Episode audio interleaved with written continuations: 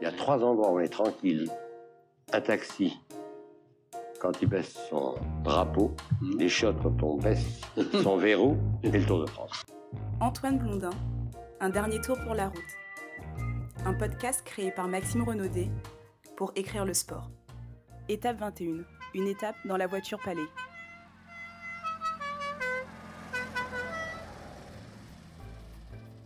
Après 21 étapes et autant d'épisodes, ce Tour de France imaginaire touche à sa fin ce dimanche.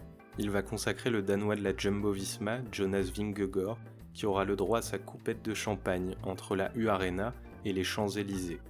La célèbre avenue parisienne est le lieu d'arrivée du Tour depuis l'édition 1975, remportée par Bernard Thévenet, qui portait le maillot jaune depuis la 15e étape et la défaillance d'Eddy Merckx, touché ce jour-là au foie par le coup de poing d'un spectateur.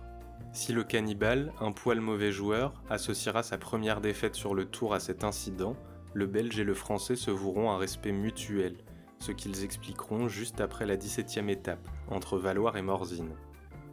Merci Eddy d'être resté avec nous et il va regagner euh, son hôtel maintenant alors que... Voilà, attendez, Eddy, Eddy, un instant, Eddy, Eddy, oui, un dernier instant avec Bernard Thévenet, tous les deux devant notre caméra, oui. Euh, et Bernard Thévenet, votre hommage. Eddy Merckx vient de vous rendre hommage et vous, vous pouvez rendre hommage au courage d'Eddy. Le, le, grand hommage que je voudrais rendre à Eddy, c'est que j'ai crevé dans une descente et il n'a pas essayé d'en profiter. Je crois que c'est vraiment un très très grand champion. Oui, vous, quand vous le voyez comme ça, euh, c'est dommage que, que, le Tour de France ne puisse pas se terminer sur votre bagarre pleine et entière.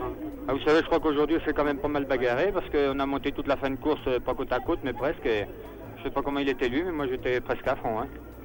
C'était très très dur. Je veux dire que euh, a mené un, un fort soutenu et j'ai essayé sur la fin, mais je crois que, comme je l'ai dit, dans la montagne, pour l'instant, il y a peu à faire.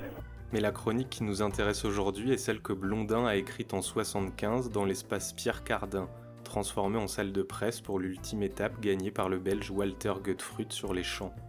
Pour évoquer ces derniers, Blondin se réfère d'entrée à leur sens mythologique, à savoir celui d'être un lieu de déambulation des morts. Mais ce jour-là, pour observer des morts qui vont vite et se portent bien, il y a une foule colossale, et celle-ci rappelle à Blondin un souvenir d'enfance. Celui d'avoir vu à 13 ans le fondeur français Jules Ladoumec courir de la porte Maillot à la place Concorde devant plus de 400 000 personnes.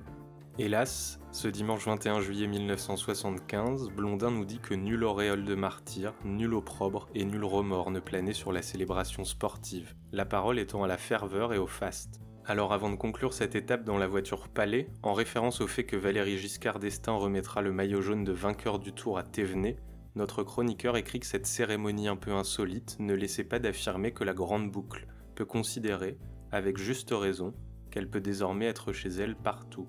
Puis dans les dernières lignes, après avoir évoqué le magnifique duel entre Merckx et Thévenet, Antoine Blondin nous propose une mise en abîme de la fin de cette dernière chronique, le tout agrémenté d'un calembour qui modifie le sens de l'expression selon laquelle la fin justifie les moyens.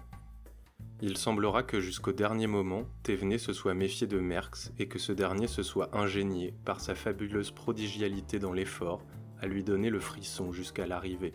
Cela nous valut quelques grands instants de frénésie qui auront récompensé les spectateurs de leur assiduité. Il faudrait être d'une mauvaise foi insigne pour oser prétendre que cette étape prestigieuse, d'un formalisme absolu, n'a été qu'une formalité.